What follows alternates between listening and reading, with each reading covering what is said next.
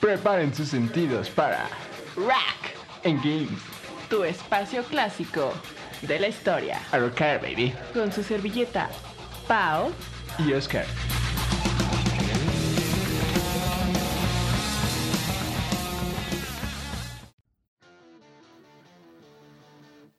Buenas noches, mis queridos muchachones y muchachonas. De nuevo, los compañeros de siempre, el Oscar Rack y Paula Shin. de nuevo nosotros trayéndoles más Rock and Games, como le diría Pau. ¿Cómo estás, mi querida Pau? Muy bien, en esta bonita noche de lluvia para hablarles de dos temas muy muy bellos. Exactamente, mi querida Pau.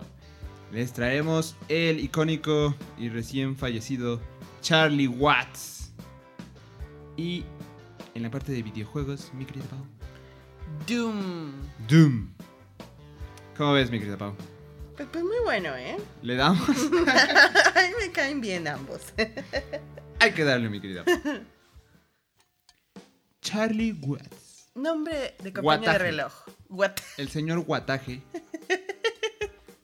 ¿Baterista de qué banda, mi querida Ah, Pau? ya dijiste, los Rolling Stones. No lo dije. Ah, bueno. Spoiler, amigos. Baterista de los Rolling Stones, nacido en 1941, amigos. Falleció hace poquito. ¿Cuándo, amigo? ¿Cuándo, compañero? El 24 de agosto de este año, do- 2021. A los 80 años. Pudo haber durado más, ¿no? Con nosotros, ¿cómo ves? No, ya, ya. Ya, Mucha ya, vida, ya, ya, ya, ya, ya. ya. Pues así fue esta historia de nuestro queridísimo muchacho. Cuéntamela, cuéntamela. Muy serio el muchacho, ¿eh? ¿Por Muy qué? serio. Si, te- si- si los, si ves las imágenes así de esas típicas de rockstars, ¿no? De, Posando. Donde, ajá, donde están posando. Él siempre tenía una como expresión. Nunca, creo que su cabello de hecho nunca pasó así como de... De los mentón. cambiazos y así. O sea, nunca tuvo una cabellera. Siempre, Siempre fue- así como... De hecho, un dato curioso de él es que es de las personas... Fue de las personas mejor vestidas. Eso va para el programa Fashionistas, ¿eh, mi querida? ¿Cómo la ves? El fashion de Charlie Watts. Chéquense, edición especial, ¿eh? Exactamente, él, él era una persona muy bien vestida, mi querida. Pues veía Vanity como un Fair lo hombre. incluyó en el 2006 como de las personas mejor vestidas. Uh, Pa' que veas. Fair. Ese es un dato curioso, pero también, ¿cómo ves que ese muchacho no estaba tan seguro de entrar a los Rolling Stones a ¿Por pesar de qué? haber conocido? Porque él, él sí quería hacer de la música un trabajo y pues no sabía si sí iba a, a rifar en eso. ¿Cómo ves, mi querido? Pues a los miedos, ¿no? De que, de que a poco sí nos van a pagar por tocar. Pues siempre pasa, ¿no? Eso creo que todo, cada músico lo ha pensado en algún momento de su vida antes de aventarse. Pero, pero pues somos desde la infancia, ¿no? Watts. Tocaba jazz. Empezó tocando jazz, amigos. Vivía al lado de él, con un tal Dave Green. Ahí se enseñaron a tocar jazz. Y de ahí, ya, sobres, voy a tocar bass, bass, ¿eh? Jazz en muchos bares. Y de... el bass. ¿Y cómo conoció a los Rolling Stones? Cuéntame. Pues en donde tocaban, también ahí, ahí iba Keith Richards, Brian Jones y Mick Jagger. Ahí o sea, yo ya era en el trío Dinamita. No, no en sí, pero pues creo que no le he ido bien, pero creo que ellos iban a ver a las bandas o ya tenían también sus bandas. Entonces fue ahí donde los conoció y pues estaban buscando baterista. Y pues fue como se unió, fue el último integrante en integrarse a los Rolling Stones, mi querida. Mm, Es por lo que te mencionaba que no estaba todavía seguro, por lo de que en esa época pues el jazz era como que el género predilecto para muchos, sobre todo los blancos, creo. Bueno, no, pero sí era más, porque estaba el blues que sí era más música de los de color. En fin, mi querida Pau. Entonces él se unió a los Rolling Stones. Ay, mi querida Pau, ¿cómo ves? ¿Cómo ves? ¿Te gusta su estilo? ¿Has escuchado canciones de los Rolling Stones? si lo he escuchado, no soy de las personas que dicen, ah, ¿qué tal esa batería, no? Pero me gusta, me cae bien el hombre. Sí menciona este Mick Jagger que él hacía lo que tenía que hacer, no había bateristas como él. Él era el baterista, mi querida Pau. Tenía esa forma de tocar jazz, de, jazz, agarraba las baquetas de una forma ya- de jazzista. Ni él llevaba un ritmo y él era el que mencionaba Mick Jagger que él era como el líder original de la banda, ¿eh? Ah, sí. O sea, ¿por qué? No tanto, pero es que él era como el serio, mi querida Pau. Pues sí. Pues siempre fue bastante seriecito. Se le ve. ¿no? Ujú. Tiene, cara de hombre de bien. Tiene grado de hombre de bien. Pues yo te cuento, yo te cuento que es diseñador gráfico de profesión, amigo. Entonces como que dudarle mucho a la música, no creo. Sobres. Sí, lo que mencionaba es que él se quería dedicar a eso, pero fue que al final decidió dedicarse a la música, mi querida Pau. Pues está bien, está bien. O sea, incluso cuando ya en Rolling Stones y ayudó a diseñar las portadas de algunos álbumes. Entonces, pues ahí le siguió, ¿no? Sí, exactamente. es- Él diseñó portadas. La ventaja de saber cosas aparte de la música, ¿no, mi querida Pau? Estando en una banda, pues se ahorraban muchas cosas y pues fue todo un éxito sus diseños, mi querida Pau. Los Rolling Stones comenzaron, como ya lo habíamos dicho, tocando blues, jazz, pero más que nada blues. Sacaban discos de blues. Para ya al final darle ese estilo de rock and roll, mi querida Pau. ¿Cómo la ves? El rock and roll. Sí, Charlie Watts es de los que mejor posicionados como bateristas del rock, por lo que est- est- estuvimos mencionando. No fue un baterista súper virtuoso, pero él sabía lo que tenía que hacer, mi querida Pau. Creo que eso es lo primordial de ser músico, ¿no crees, mi querida Pau? ¿Sí? ¿Sí crees? Sí, yo creo que no atasque tanto, sino tienes que saber a qué vas. ¿A O qué sea, vas?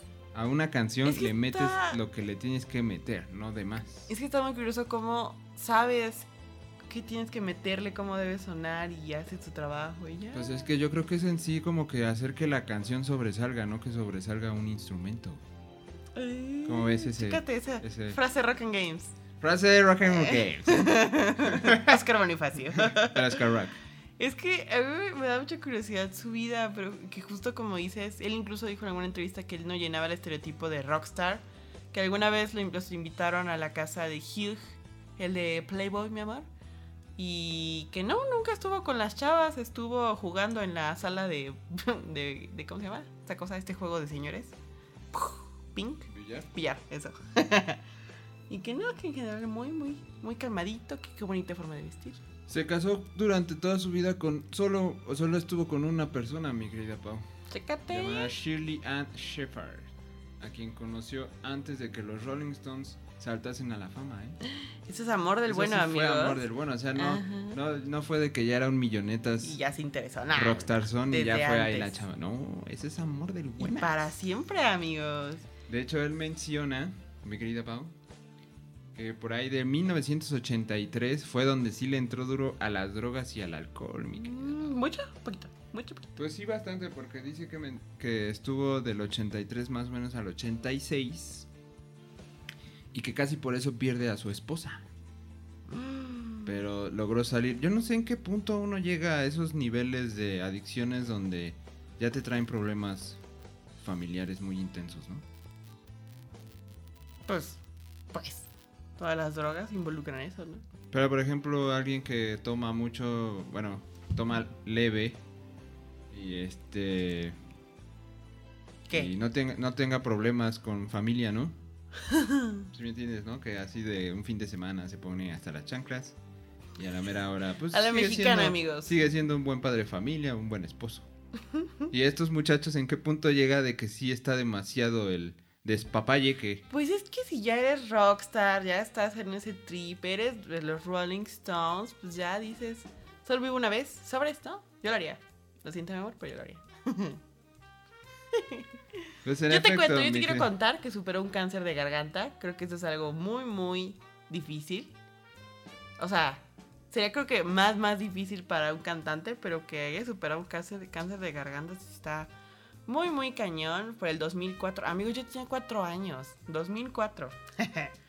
Y ya se metió a su tratamiento y se recuperó más o menos por el tiempo del disco de A Bigger Band.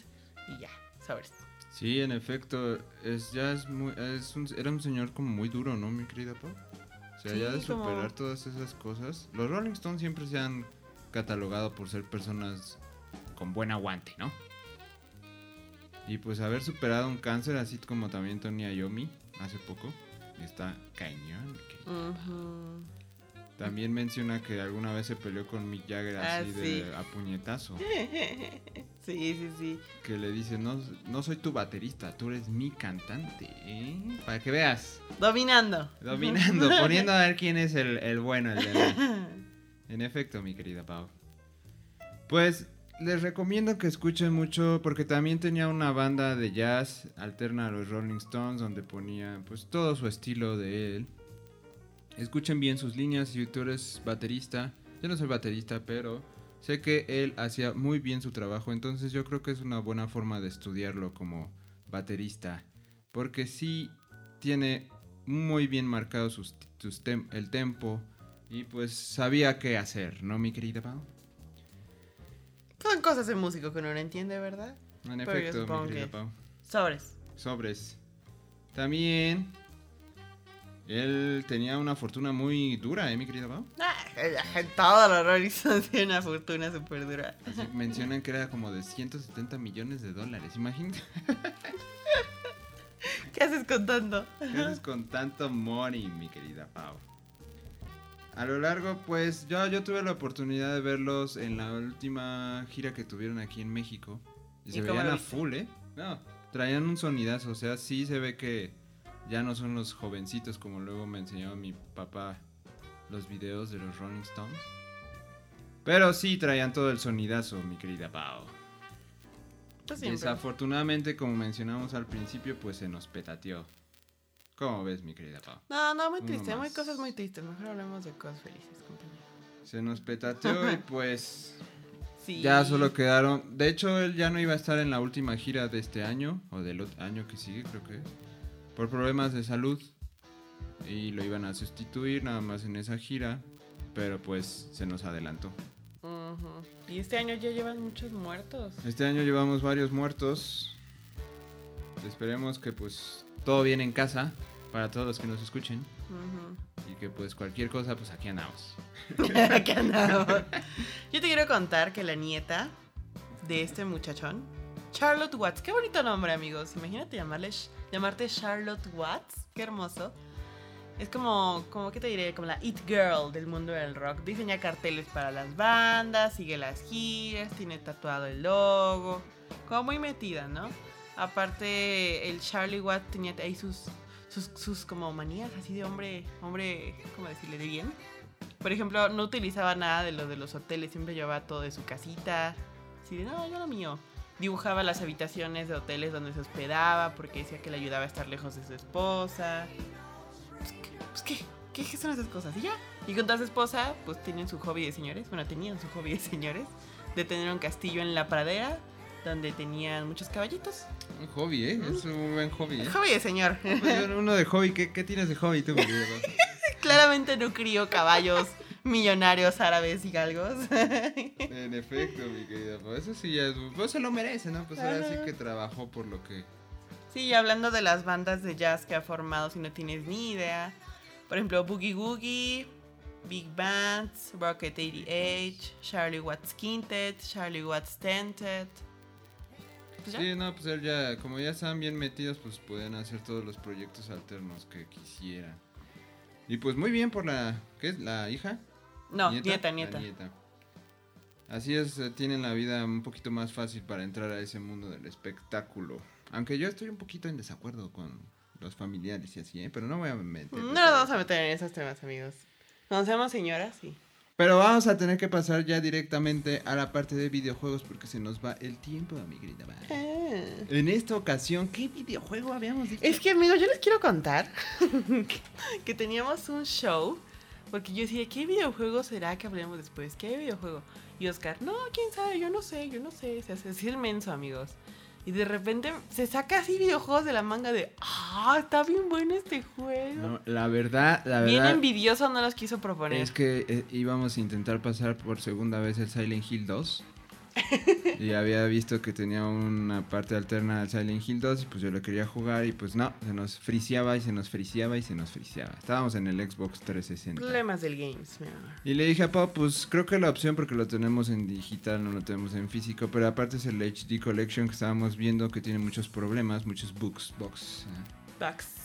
Entonces fue que le dije, pues lo voy a borrar y descargar otra vez a ver si eso funciona. Y en ese lapso, que fueron como que unas tres horas, de repente pues nos metimos a la tiendita a ver si compramos algún juego, algún juego.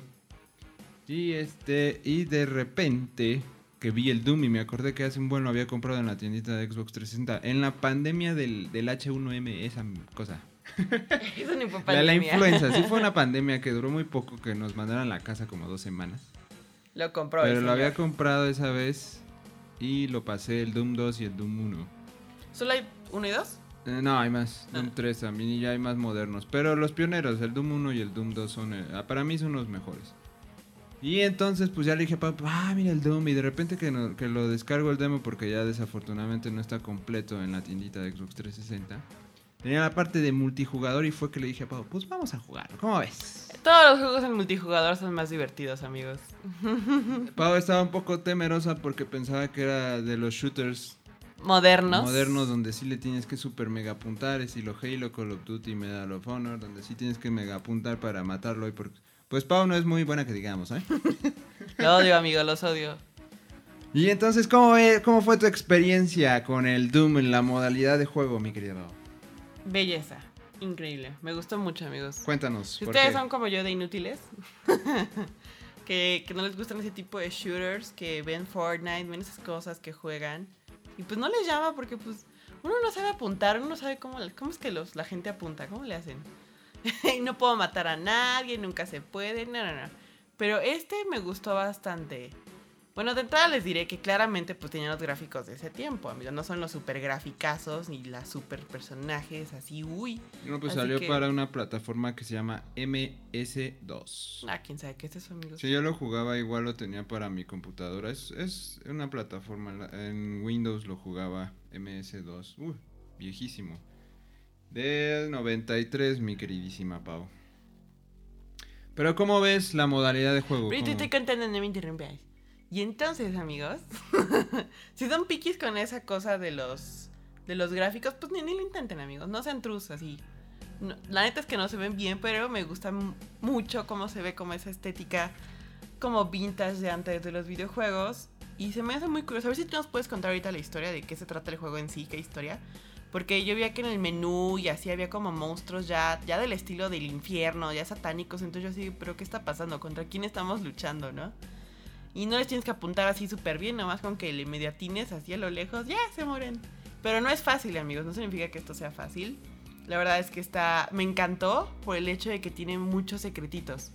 Y me gusta que no te los dicen así de. de. Así de que servidos en la boca, así de, ay, tienes que buscar un secretito. O sea, bien tú podrías pasar el nivel así rapidísimo. Pero si tú te vas a investigar a las puertas y cosas escondidas, salen un buen más de cuartos, niveles malos, secretitos, llaves. Y eso es lo que me gustó porque era como, ah, pues intenta completarlo al 100, ¿no? Porque al final te salen tus porcentajes y creo que nunca logramos el 100% amigos, a pesar de que estuvimos ahí dándole. Y eso está muy padre. Sí, en efecto, eso de los secretos también a mí me gusta mucho. Que, que te den más los videojuegos, ¿no, mi querida Pau? Este, que, no nada más sea de ir directo a pasarlo, que esté bien fácil encontrar ciertos secretos y bla, bla, bla. En este eh, videojuego sí escondían muchos secretos.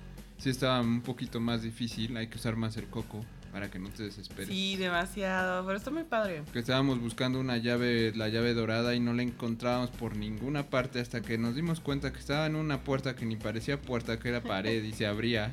Y te aparecían un buen de malos después de abrir, de agarrar la Sí, llave dorada. un- hay un buen de, esos que te salen un buen de malos, pero aparte malos que me caen bien. Sí, aparte hacen unos ruidos bien extraños, es como... Así, así, y aparte su diseño, o sea, claro que al principio están como los otros soldaditos, y de repente ya son monstruos, toros, un ojo gigantesco así súper monstruoso, satánico, Silent Hill, rarísimo, y, y está muy padre. Y las armas, hay un buen de armas por todas partes, me encanta, 100 de 100. Sí, las armas, ¿cuáles las poderosas que era como un rayo, luego un, una metralleta super cool, la típica escopeta machín, donde sí los matas bien fácil con esas, pero lo difícil de ese juego es como menciona Pau, los secretos, pero también cuando te atascan de super malos. ¿No, mi querida Pau? Así se asustó un poco Pau cuando de repente había un montón de malos, el torito ese rosa, la bola roja. No, no sabemos los nombres de los malos. No somos tan geeks. Pero también hay un como torote, un centauro también parece, ¿no, mi querido? Val? No sé, cosas bien raras, amigos. En efecto, y pues este, este videojuego ha sido, es considerado el de los pioneros del shooter, lo que les había mencionado, mi querida Pau. De ahí ya evolucionó todo esto del shooter. ¿Cómo ves, mi querida Pau?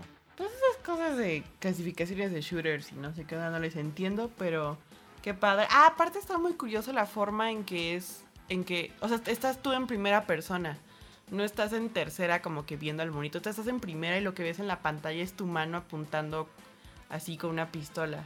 Eso no, no, no me quiero reír de ti, mi querida Pau, pero eso es a lo que se llama shooter. No, porque hay otros. En primera persona. No, no, porque hay otros shooters, pero donde Sí, tú te ah, ves sí. el monito Sí, completo. tipo, tipo Gears of War, ¿no?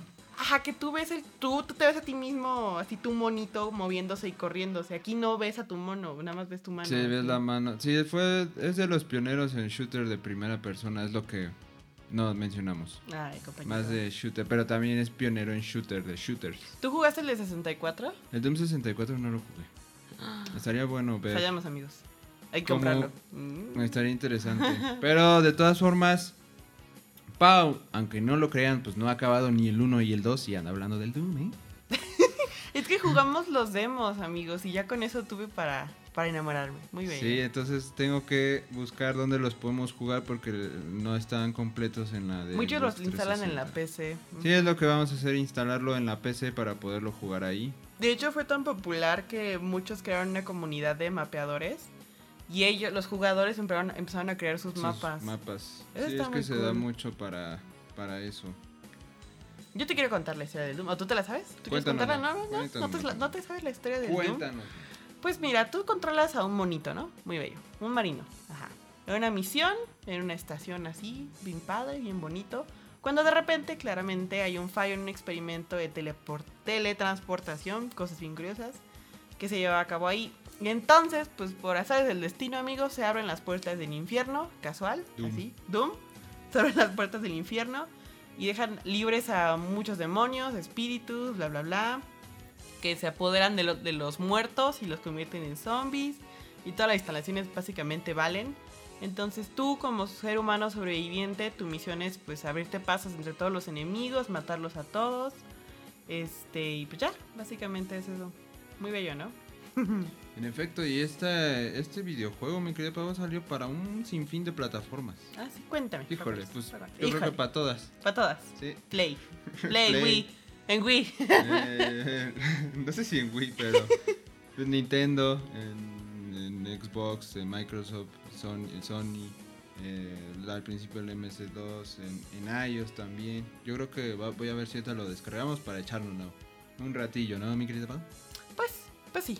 Oye, pero pues justo te quería platicar de que yo tenía la curiosidad de que por el año en que fue sacado yo dije, ah, si de por sí le hacen puro show a las bandas medio satánicas, no satánicas, que no le hayan hecho show a este videojuego. Y sí hubo medio polémica, amigos, porque Doom tiene, eh, una parte de que las señoras lo considerarían violencia, porque sí se ve como descuartizas y sangre, y sí se ve. Eh, aparte muchas, es lo que les decía, hay, hay imágenes como con pentagramas satánicos. Hubo un- una parte de una teletransportación donde era, era un, ahí un pentagrama. Y pues sí, que, que está de hecho catalogado como entre los 10 juegos más polémicos de todos los tiempos, justo por esas cosas. Criticado por organizaciones religiosas, por su contenido diabólico. Nada, nada, puras cosas, amigos. Tonterías. En efecto, pues es que 93 y te ponen un videojuego donde tienes que matar y se escuchan todas esas cosas satánicas. Y demonios. Sí, la gente se iba a poner un poco alterada, ¿no crees, mi querida Pau? Ah, pues sí, pues sí. Como menciona Pau, igual como en la música, pues pasa en todo.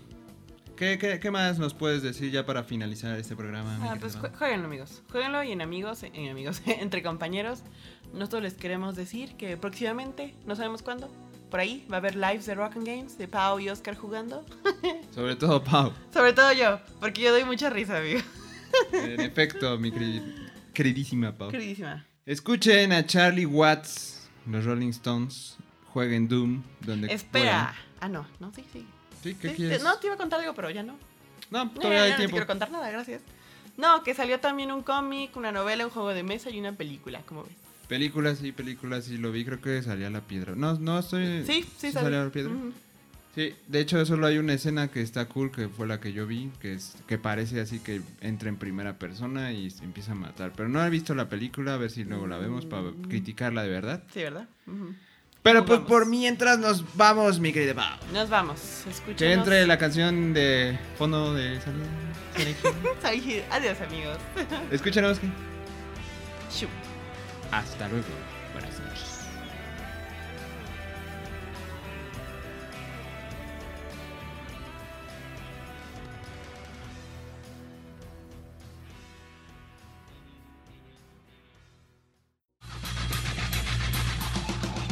Fue Rack, Engage. rock para tu alma. Yeah.